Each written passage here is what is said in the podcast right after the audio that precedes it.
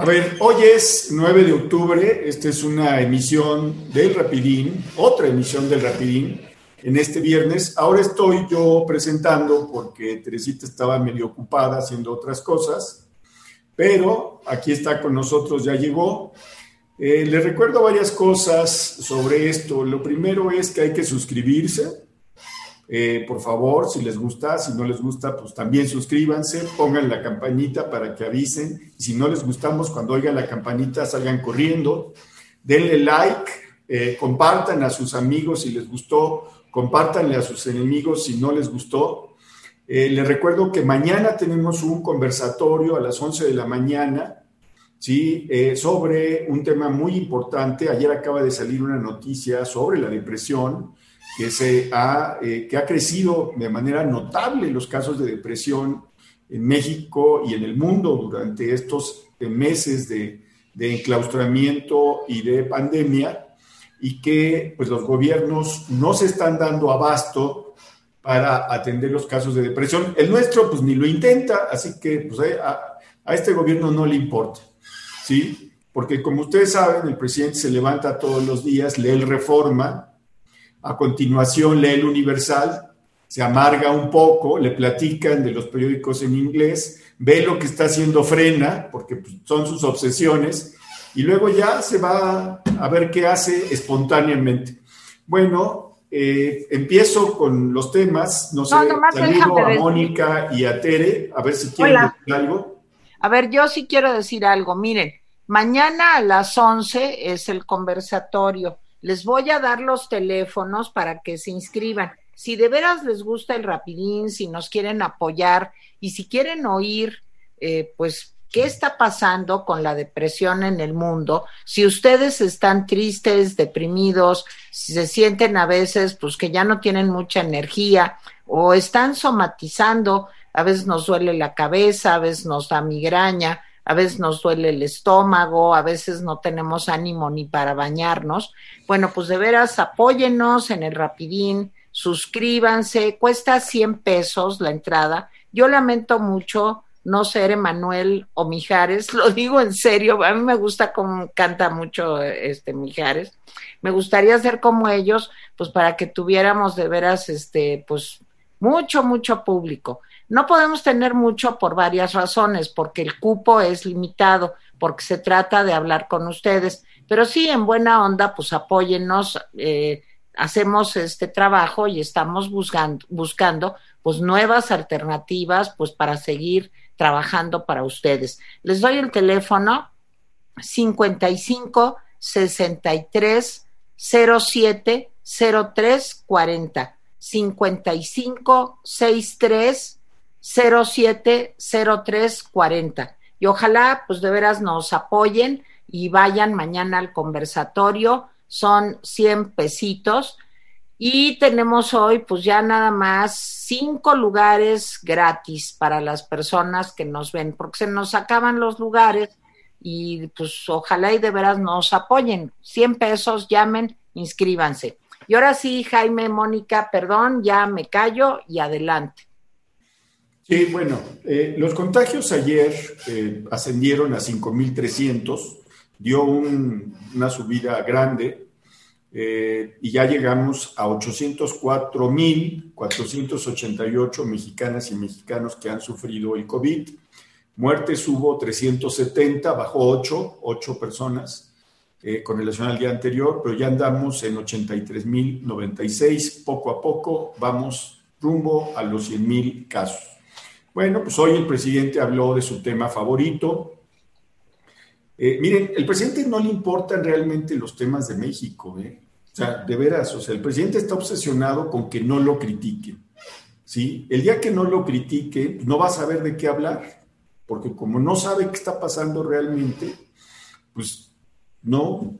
Y habló, por supuesto, de frena, ¿sí? En su papel de secretario de Vialidad, eh, porque también es secretario de Vialidad de la Ciudad de México, este, el presidente López, habló de la crisis económica muy a su manera, habló del Tratado de Aguas, habló de las remesas, otra vez como si fuera pues mérito de él, habló de las renuncias de su gabinete y bueno, pues habló hasta de pues de, lo que ustedes quieran, de, de, las campañas para proteger a los animales, de las campañas de nutrición, de las campañas inservibles para proteger de las drogas, que de veras son las mismas campañas que se han venido haciendo durante años y que no sirven para nada. Le doy la palabra a Mónica.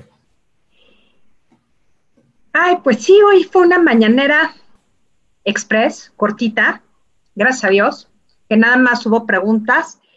Eh, me llamaron la atención varios puntos. El primero, por supuesto, fue el del New York Times, que hasta le tuvieron que leer la nota de abril, porque está muy enojado con el New York Times y toda la prensa internacional, porque apuestan a que México le va a ir mal. A ver, señor, no es que le vaya a ir mal nada más porque sí, sino porque desde hace, pues, desde hace dos años, cuando se empezaron a tomar las decisiones del, del gobierno de transición, pues todas las decisiones que ha tomado López Obrador y su gobierno, pues han sido lesivas para la economía de México. Entonces, si él decía que qué poquito era el crecimiento del 2% que se había tenido durante muchos años, durante la última fase del periodo neoliberal, según él, este, y él quería crecer 4, 5, 6, lo que fuera, pues evidentemente no. Y de veras lo pone de malas, le duele que le digan sus verdades. O sea, es que, ¿cómo es posible que en una semana, pobrecito hombre, o sea, realmente me conduelo con él, el Financial Times, y varias publicaciones le dicen, a ver, señor, usted no está manejando las cosas bien y México va para abajo. Pero eso lo toma casi como personal. Y no, señor, no es que sea personal. No, señor presidente, no lo es. Está manejando las cosas fatal. Y de eso no solamente nos damos cuenta dentro del país, se dan cuenta fuera del país. ¿Y qué cree? Está ahuyentando inversiones. Bueno, es la, la primera parte que, que no lo dijo en la primera parte, lo dijo ya después, pero este, de alguna manera creo que fue lo más importante, ¿no? O sea, que no aguanta la crítica y no aguanta la verdad. Si no es su verdad y, sus datos, pues no existen. Otro tema que también me llamó la atención por la forma en que lo eludió fue eh, las bajas en el gabinete que se avecinan, porque hacia el 30 de octubre tienen que estar fuera todos los que pretenden ser candidatos a cargos de elección popular. Ya sabemos de Durazo, ese, ese ya lo tenemos clarito, pero no sabemos quiénes más del gabinete, tanto legal como ampliado, se van a ir y lo peor es que no sabemos cuáles vayan a ser sus sustitutos, a lo mejor nos, nos salen peor.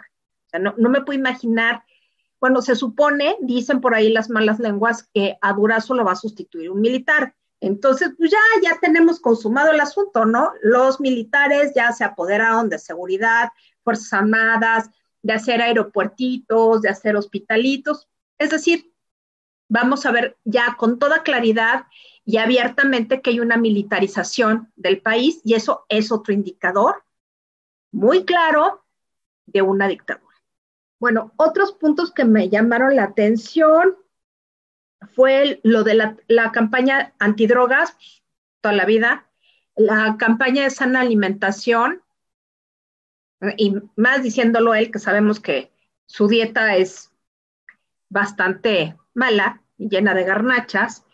Y bueno, otro punto, dos puntos que también me llamaron la atención. Uno, que vuelve a echarle a las elecciones del próximo año la culpa, bueno, no a las elecciones, sino a los intereses electorales, la culpa de que no haya podido cumplir eh, pues, el tratado con Estados Unidos, el tratado de aguas. Eh, ¿A quién le pega? Pues a Corral, obviamente, ¿no? No puede dejar ese tema y, este, y parece que nos lo va a estar cantando, cantando, cantando. Y pues la verdad es que me, me parece de de quinto patio que para Chihuahua nada, para, para Sonora sí, porque ya parece que la gobernadora pues más o menos bajó la cabeza, ¿no? Para Nuevo León tampoco, para Tamaulipas tampoco, para Durango, pero eso sí, para el sur sureste, todo. Y bueno, pues hace ratito pues ya se fue a, a, supongo que a Tabasco, que se iría directo a Tabasco. Ah, y otro punto importante, lo de, lo de García Luna. Esto que dijo de que, bueno, finalmente este, vamos a ver qué pasa con el juicio de García Luna, es reforzar las denuncias contra García Luna. Entonces, Vamos a ver qué pasa, pero realmente esta Mañanera Express fue tutti frutti y gracias a Dios rápida. Híjole, pues yo sí hice corajes, hasta me dio migraña, fíjense. bueno, por muchas cosas, por muchas, muchas cosas. No sé, Jaime, si ya diste completos, perdón, estoy un, poco este, norteada porque entré tarde, pero ya diste todos los datos del COVID, ¿verdad? Cinco mil y pico de contagios. Sí. Bueno, a mí esto me, me preocupa mucho para empezar con el primer tema que Jaime siempre afortunadamente pone sobre la mesa, me preocupa mucho porque como ustedes saben, en Madrid ya se decretó estado de emergencia, o sea, ¿por qué? Pues porque los contagios han subido. No tienen cinco mil contagios al día como nosotros, ni de lejos. Ahora, nosotros con esa cantidad de contagios, pues digo, afortunadamente la señora Sheinbaum ya dijo que vamos a seguir en naranja la semana entrante, pero yo siento ya como mucha presión para que en México estuviéramos en semáforo amarillo y eso me parece gravísimo. Yo pensaría que dado el número de contagios que ha vuelto a crecer, a pesar de que el señor López Gatel todos los días dice que ya llevamos quién sabe cuántas semanas para abajo, y Jaime que le da seguimiento a eso, me gustaría que nos, nos dijera si de veras es cierto ese que dice, eso que dice. Este, pues me parece gravísimo que estemos pensando en abrir más la, la calle, la situación, los espectáculos, en fin, me parece muy delicado. Creo que estamos entrando a un momento muy difícil por la influenza, por la falta de vacunas, por el frío, por el COVID y a ver si esto nos, digo, ya más desbordado de lo que está, pues no puede estar. Otros corajes, así ahora, ahora voy a hablar de los corajes. Bueno, me parece terrible que el presidente esté tan preocupado por cumplir los compromisos de México en lugar de tratar de hablar, negociar y apoyar a nuestro país en lugar de defender el agua para Chihuahua, que ya sabemos que es un asunto que tiene que ver con la productividad del campo. Si la gente quiere vivir, los humanos no tenemos otra manera de sobrevivir más que con agua. Agua para nuestro cuerpo, para la vida, para los plantíos, para los sembradíos, en fin.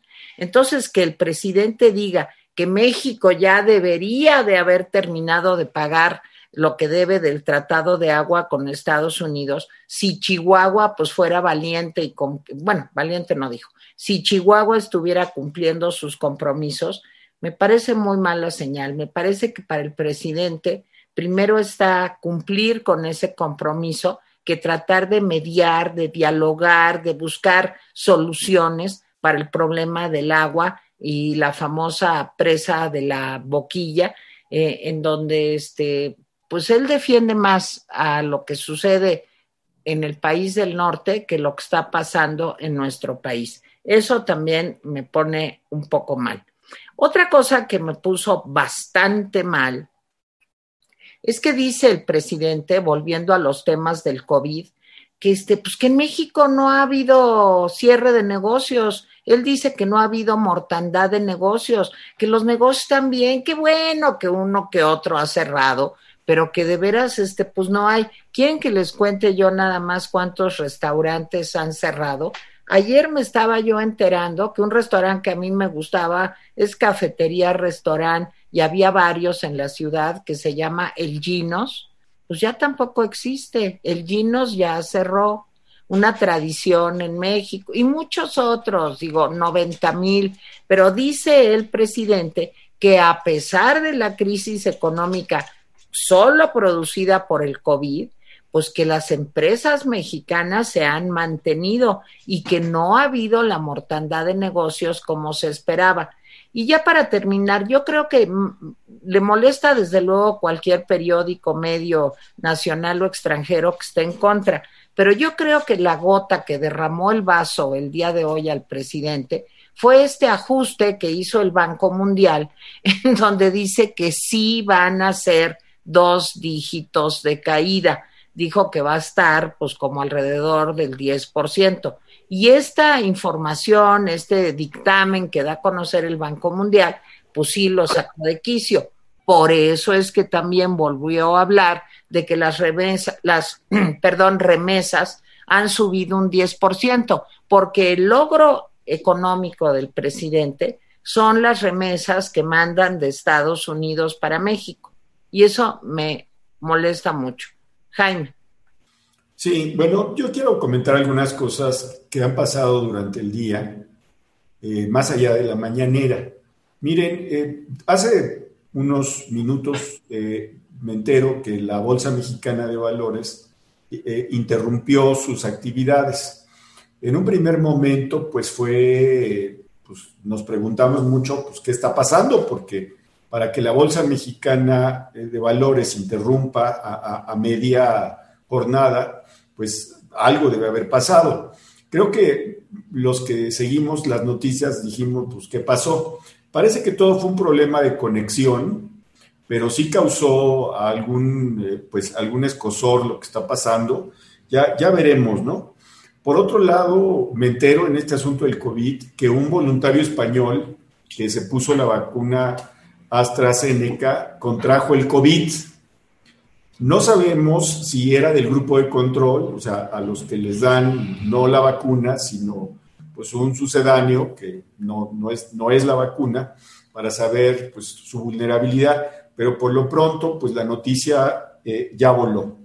Y bueno, pues me entero por la, por, por la Cámara de la Industria de Construcción que la empresa constructora más importante de este país, pues es la Sedena, la Secretaría de la Defensa.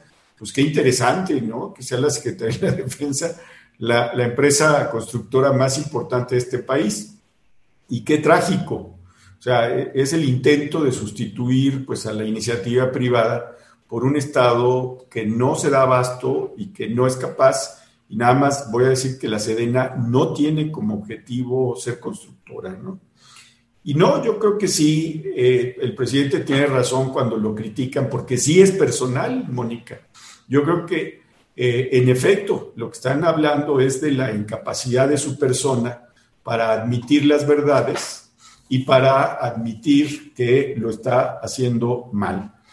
Y hoy me sorprendió el presidente porque resulta pues, que le pidió amablemente a, a Frena, a la BOA y a México sí y a todos, que por favor le presten el zócalo un día al mes. Miren, el hombre que paralizó, pues yo creo que buena parte de la Ciudad de México en 2006, con aquel paro de, tres meses eh, de reforma al zócalo, ahora pidiendo que la oposición se comporte, cuando por lo menos eh, Frena y otras organizaciones pues, se han comportado, es decir, no han agredido a nadie, este, simplemente llegaron y se instalaron. Han sido hostilizados todos los días, todos los días han sido hostilizados. Hay grupos, hay videos que muestran cómo hay grupos de gente que llegan y les dicen de cosas. En fin, y ahora el presidente les pide que le pide que le presten. Yo creo que en justa retribución nosotros deberíamos pedirle que pues una semana al mes nos preste Palacio Nacional, ¿no? O sea, le presta, que le preste la oposición, el Zócalo, un día y que él a cambio preste el Palacio Nacional para que pongamos un emergente por lo menos durante una semana, ¿no? A ver, en este, una especie de quid, pro quo. En fin, no, no, fue una mañanera, la verdad que no se puede tomar en serio, aparte de lo breve, pues no se puede tomar en serio porque si uno graba al presidente se da cuenta que repite pedazos completos de, de, sus, de sus programas. Lo de la crisis económica, pues ya lo trató Teresa y lo trató bien. O sea, el presidente no ve la mortandad de negocios que hay, el desempleo que hay, el subempleo que hay. Dice que todo vamos bien. Lo más importante es, miren, no hay que discutir mucho con la gente que está apoyándolo a él.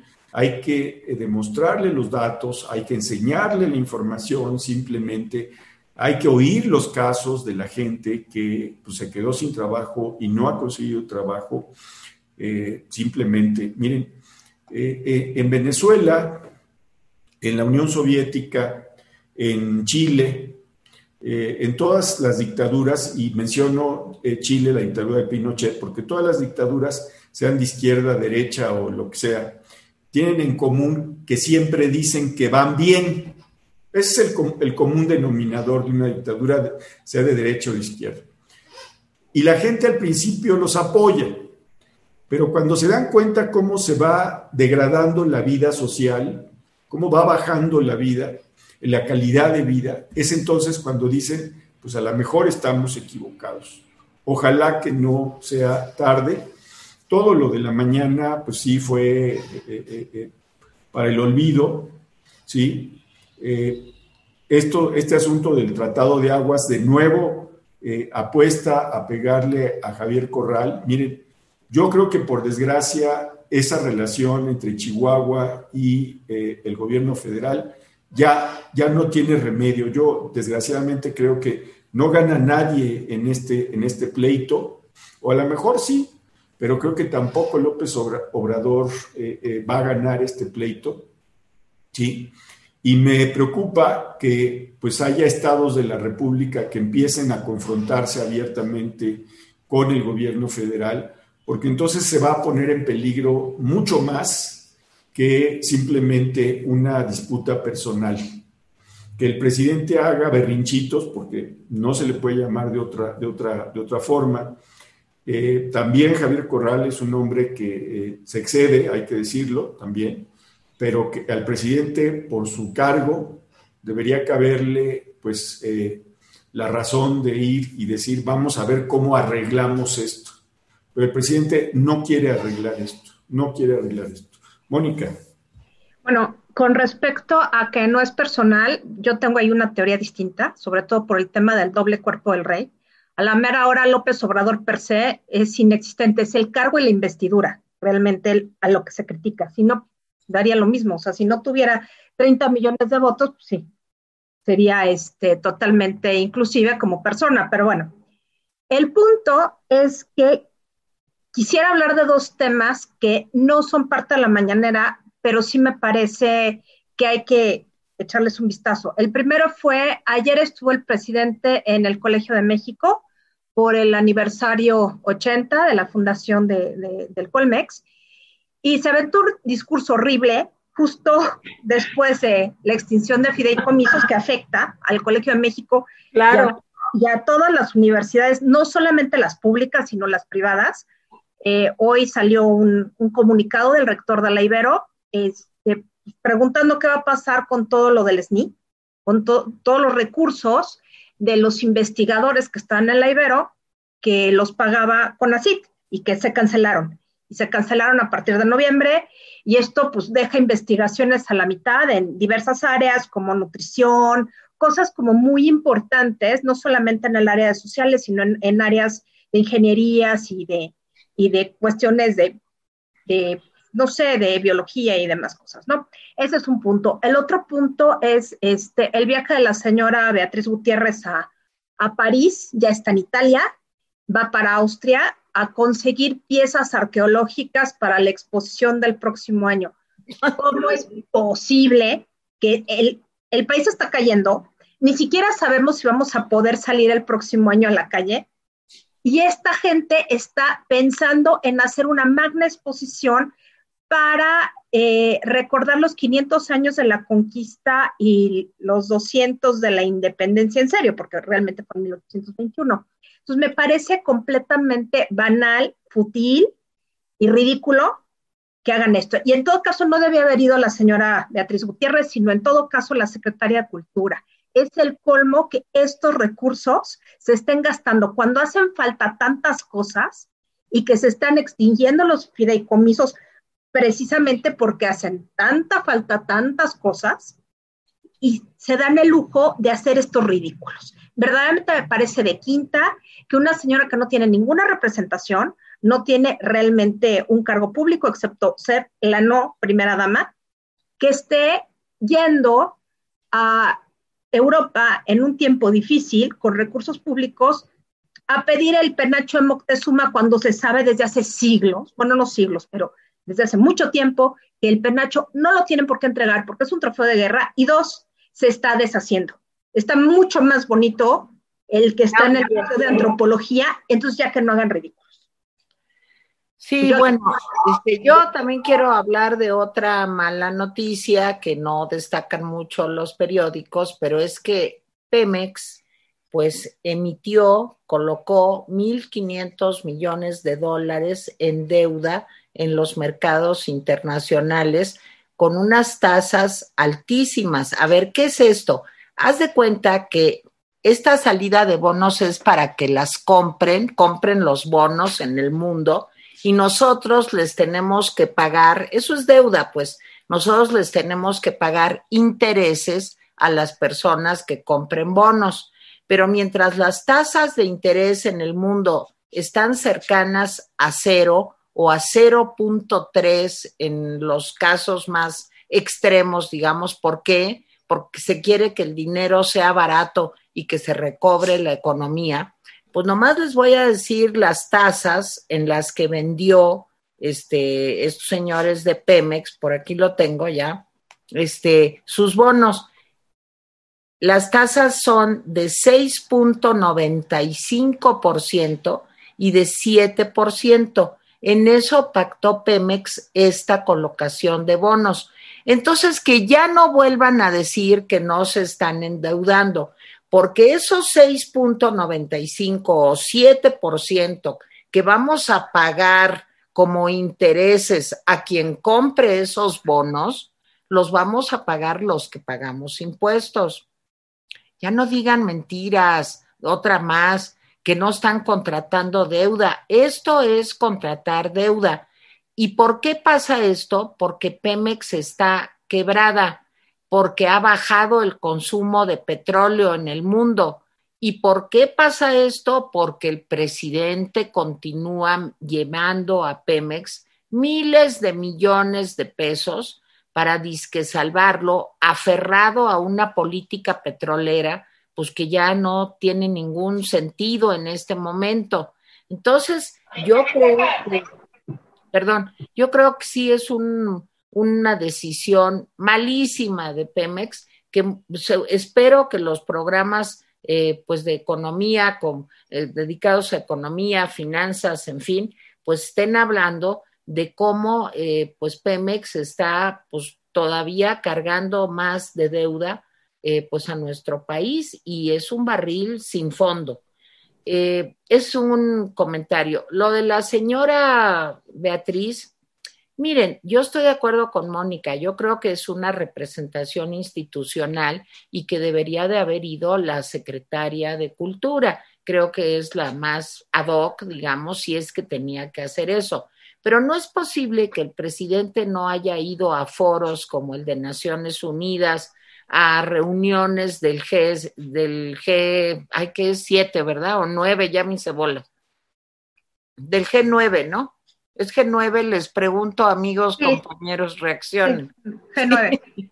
bueno, el, el, presidente no va a eso porque pues no es la austeridad y el todo aquí por Zoom y demás, pero manda a la esposa una gira eh, pues por varios países de Europa. O sea, me parece que es anticlimático cuando Chiapas está sufriendo inundaciones terribles, cuando hay muchos problemas, todavía no hubo muertos, pero sí hubo graves pérdidas económicas y físicas en estados del sureste que el presidente tampoco va a ver, porque él solamente va a ver lo del tren Maya, cualquier cosa que eso sea. Entonces la señora Beatriz, yo creo, rechazó el DIF porque ella es la no primera dama, rechazó trabajar en las cosas que tradicionalmente trabajan las esposas del primer mandatario. Y a mí me parece eso muy respetable, pero no se vale ser primera dama para lo que te conviene y no ser primera dama para lo que no te conviene. Yo la dejo ahí, Jaime. Yo, yo no sé por qué critican que la señora Beatriz Müller esté fuera del país. Yo creo que después de ir a Austria, debería ir a Rusia, luego a China, luego a Japón, este, pues no sé, Vietnam, Campuchea, etcétera y hacer una gira de trabajo por cuatro, de, por cuatro o cinco años. Yo creo que sería pues, lo más recomendable, ¿no? y que le alcance su marido en algún momento. Exacto. Eso sí sería padre. Eso sí. De los próximos meses. Y, le seguimos pagando el sueldo a este hombre, pero que otro tome las decisiones. O sea, de veras, o sea, yo, yo me parece bien que se vaya, pero que se vaya, que se vaya. En fin, regresando ya a temas serios, miren, de este comentario de Pemex, por cierto que este organismo malvado neoliberal que es el Fondo Monetario Internacional y el Banco Mundial ahora, pues advierten eh, eh, en esta semana, los dos advirtieron que el asunto de Pemex puede eh, lamentablemente pegarle a la calificación soberana de México, no solamente a la calificación de Pemex, que está muy abajo, sino a la de México. Ojo con eso, porque eso significaría que pues, si, queremos crédito va a ser más caro, si queremos inversiones pues van a venir menos, etcétera, etcétera, etcétera. Hoy dijo el presidente algo que me llamó mucho la atención. Dice el presidente que eh, con relación a, otro asunto, que hay que hacerle caso, ¿sí? Eh, a los organismos de derechos humanos eh, internacionales que hay que obedecer lo que dicen. Esto vino a cuento por el señalamiento que se hizo a la señora Isabel Miranda de Wallace con relación a la tortura de uno de los acusados de la muerte de su hijo. Sí, ya contestó la señora Isabel Miranda de Wallace y el presidente lo que dijo es pues, que hay que hacerle caso a lo que dicen las organizaciones de derechos humanos y la ONU. Nomás quiero recordarle que eh, el, área de derechos humanos de la Organización de las Naciones Unidas ya le advirtió al presidente que el trato que le está dando a los periodistas, y eso no tiene, no tiene unos días, tiene semanas, que el trato que le da a los periodistas es un trato que limita la libertad de expresión. Entonces, el presidente pues oye lo que le conviene y contesta lo que le conviene. Me acuerdo que cuando le hicieron ese señalamiento, contestó el presidente López que lo que pasa es que les faltaba información. ¿Sí? Les faltaba su información. Él tenía otros datos. Entonces, miren, lo que va a pasar es, hay muchos, ya hay muchos señalamientos de que las Fuerzas Armadas, la Guardia Nacional y el Ejército y la Marina están cometiendo muchos abusos, como en la época de Calderón y, y Peña, ¿sí? Eso no ha variado, pero evidentemente como la Comisión Nacional de Derechos Humanos está pues siendo muy cuidadosa, no están presentándose denuncias. Pero los que sí van a empezar a presentar denuncias e incluso internacionales son los organismos civiles, los pocos organismos civiles de derechos humanos que están sobreviviendo. ¿sí?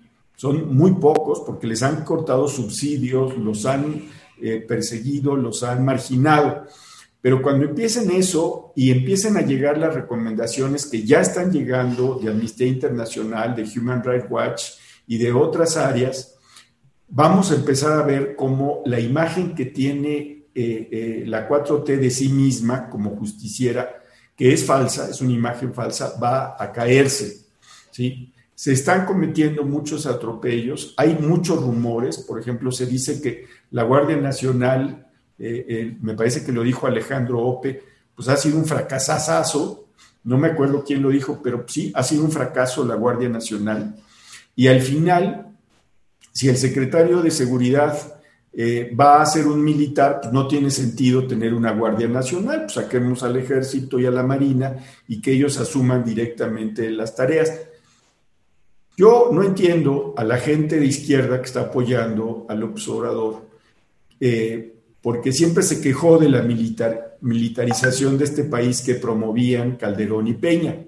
Y ahora resulta que esta militarización pues, no la ven con malos ojos. Y digo que no la ven con malos ojos porque no dicen ni pío, no dicen ni pío de esta militarización. Entonces yo supongo que creen que el ejército es distinto al de hace seis años. No, no es distinto del de hace seis años. Que el presidente diga que el ejército es pueblo eh, uniformado, es uno de los mayores lugares comunes que se dicen, ¿sí? Es, uno, es un lugar común. El ejército no está capacitado para ser policía, no está capacitado para construir aeropuertos, no está capacitado para administrar sucursales de banco, manejar camiones cisternas, ni nada de eso.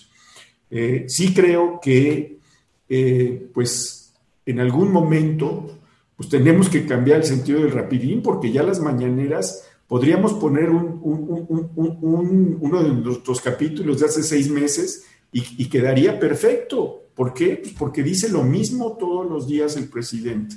En fin, sí me parece lamentable, lamentable. Eh, afortunadamente, hoy fue una hora y cachitos la, la, eh, eh, la, la, mañanera y luego se tuvo que ir.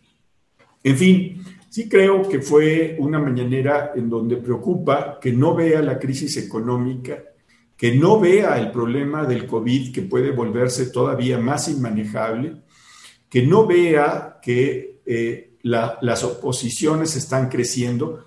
Miren, hoy, hoy comento en El Economista, en mi artículo del Economista de hoy, Hoy comento que es cierto que las oposiciones partidarias están paralizadas, están minimizadas, pero las oposiciones no partidarias, esas están creciendo. Esas están creciendo. ¿Dónde están esas oposiciones no partidarias? Pues están en los, en los grupos feministas, están en grupos empresariales, están en grupos de académicos, intelectuales, periodistas y ciudadanos comunes y corrientes como ustedes que nos ven y nosotros.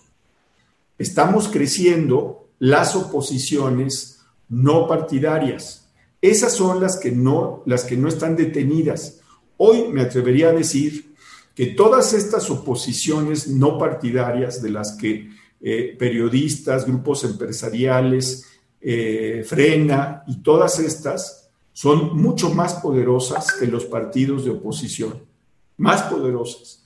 Y creo que pues, el, gran problema es que es una gama muy amplia que va desde izquierda, porque en efecto hay grupos de izquierda que denuncian que este gobierno no es de izquierda y hay grupos de extrema derecha. ¿sí? Simplemente les voy a decir, en los años 70 eh, un grupo de priistas tuvo la idea de que era necesario volver a las oposiciones institucionales.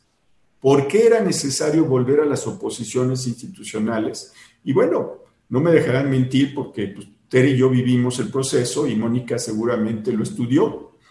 Porque si tú no vuelves institucionales a las oposiciones, las oposiciones tienden a radicalizarse y a confrontarse con el sistema y el resultado puede ser terrible, terrible, puede ser mucho más costoso. Entonces, que el presidente no le importe las oposiciones, no le importe llevar un diálogo sano con las oposiciones, ¿sí? Significa correr el riesgo de que en un país violento como este, ¿sí? Las oposiciones se radicalicen. Y creo que eso no nos conviene a los que queremos situarnos al menos en el centro o en el centro izquierda del, el, digamos, el panorama político y social. Yo con esto termino mi participación. Mónica. Me gustaría decir dos cosas relacionadas a lo que dijiste. Lo primero es que sí, la reforma política de 1977 fue el punto de arranque, el cambio coyuntural de la posibilidad de una democratización del sistema político mexicano. Y realmente eh, en ese momento solamente había una oposición, que era la oposición panista, y era una oposición leal, y con la inclusión y legalización del resto de los partidos políticos, creo que, que se hizo un bien enorme y, y, realmente hay que reconocer a Reyes Heroles y a todo este grupo que pensó en esta reforma política que, pues sí, nos dieron los elementos para, para verdaderamente que hubiera una modernización y una democratización del sistema y desafortunadamente estamos viendo que los, el último producto de esta reforma, ha, ha habido muchas subsecuentes, este, pues está teniendo una dictadura. Ese es un punto. Entonces, yo siento que el presidente, al ignorar todas las críticas bien intencionadas, las malintencionadas y la realidad en sí misma, que es la más importante, se está dando balazos en el pie. Y son dos cosas las que, o tres cosas que está ignorando. Uno, la cuestión económica, que lo va a rebasar. La cuestión sanitaria, que va a rebasarlo. Y por último, las oposiciones. Hay muchas oposiciones, se van a fortalecer y él mismo hace todo para fortalecerlos. En la medida en que, en que los, los satiriza, en la medida que se burla de ellos, pues realmente los va, los va arrinconando y los va a radicalizar.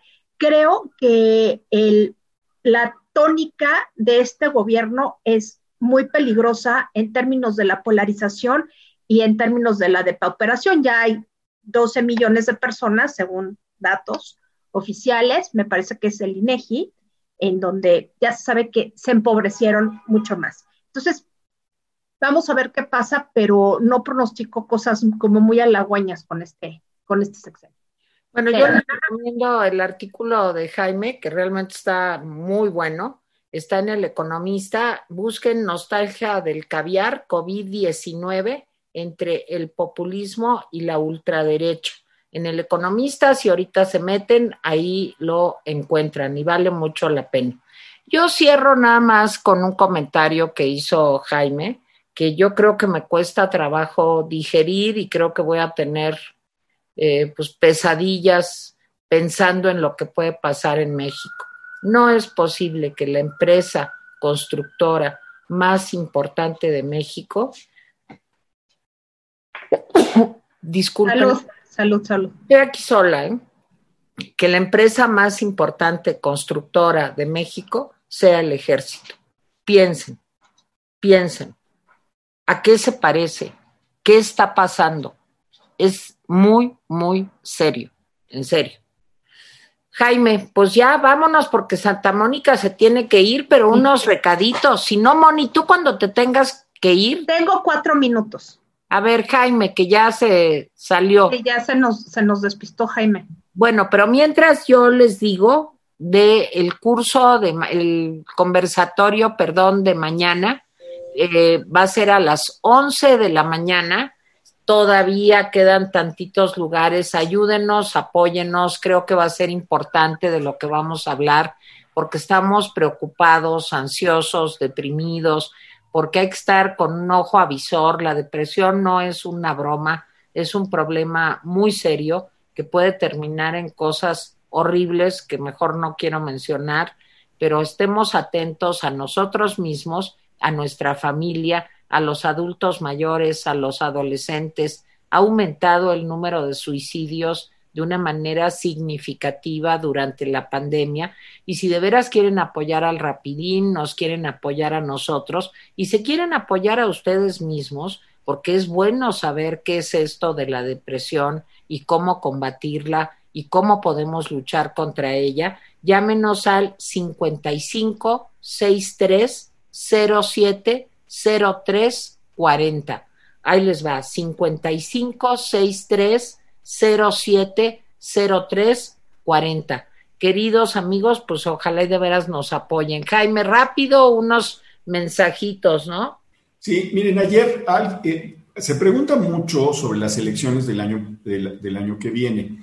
Te dicen, por ejemplo, que pues, el INE ya está tomado por el observador. No está tomado por el observador. Sí es cierto que eh, hay algunos consejeros que simpatizan, igual que hay algunos ministros de la Suprema Corte, pero creo que el INE está luchando por mantenerse autónomo. ¿Lo va a lograr? Pues no lo sabemos. ¿Va a respetar el resultado de las elecciones? Pues miren, les voy a decir algo horrible. Según todas las encuestas, si hoy se hicieran las elecciones, el, eh, la composición de la Cámara de Diputados sería muy parecida a la que hoy está. Necesitamos seguir, seguir todos ustedes y nosotros con nuestra labor de convencimiento, pero tiene que ser una labor de convencimiento razonada, con datos, con hechos. Eh, en fin, eh, CAF nos dice ayer si México aguantará cuatro años más de este régimen. Pues les voy a decir, tenemos que aguantar cuatro años más de este régimen.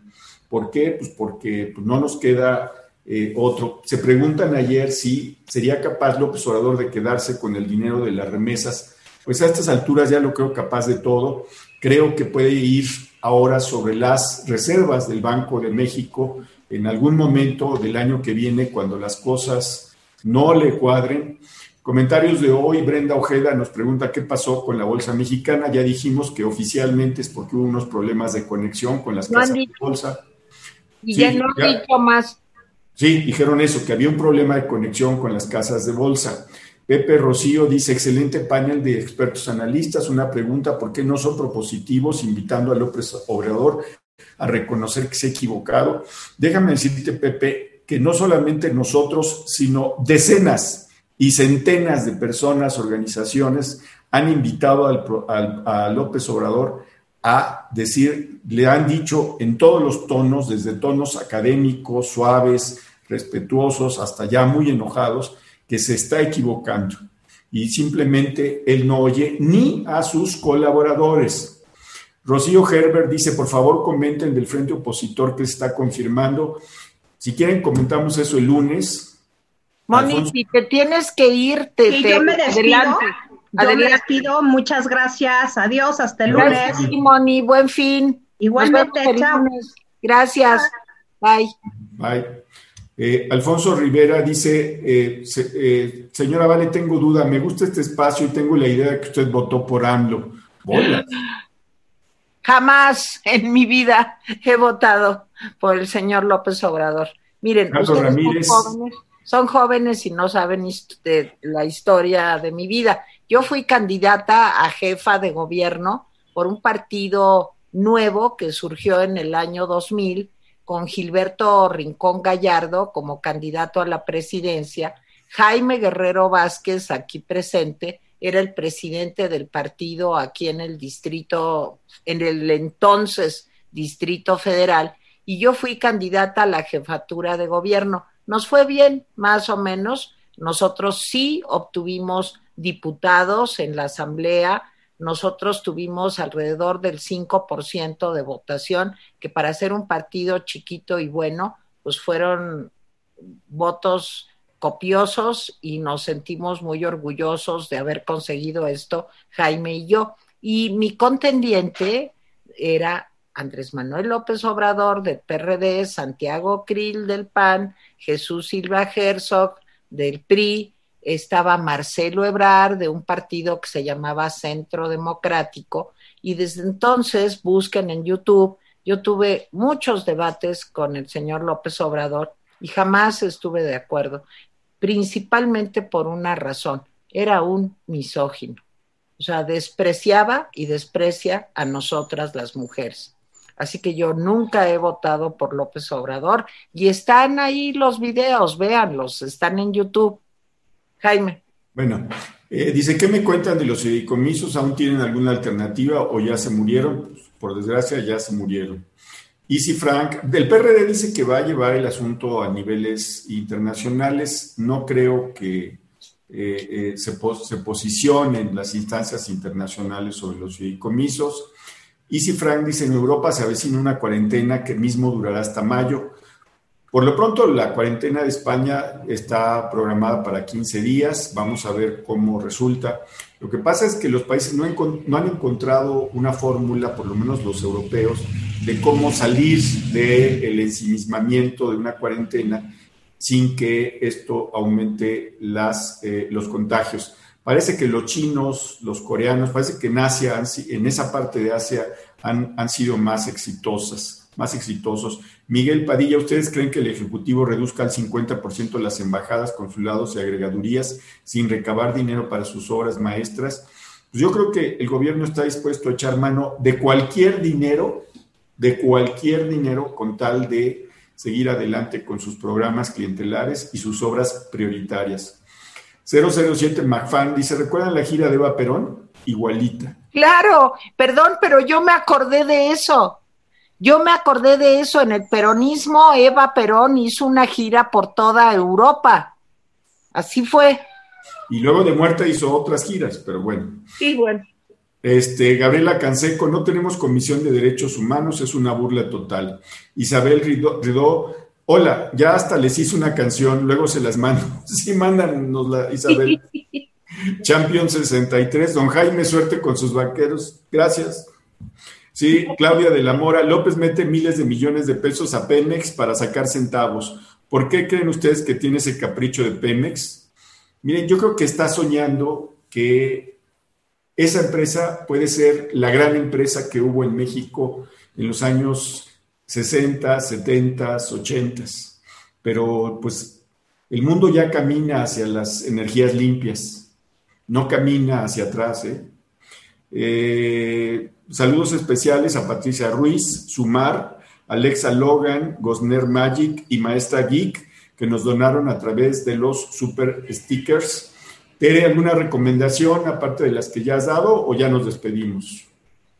No, pues la recomendación es que se comuniquen otra vez, es que es mañana, se comuniquen al 5563 070340. Hay cinco lugares, ya nomás podemos regalar cinco gratis. Oigan, pero los otros, en buena onda, apóyennos y apóyennos para apoyarlos, porque el tema pues no es cualquier cosa. Estamos hablando de la depresión, que es un problema muy serio y que ha aumentado. Mañana dará eh, Jaime los datos en una manera muy significativa en todo el mundo y también aquí en México. Y no hay muchas personas a quien recurrir porque la salud en México, el sistema de salud, pues si no puede con lo físico, ¿ustedes creen que ahorita se va a dar abasto con lo mental?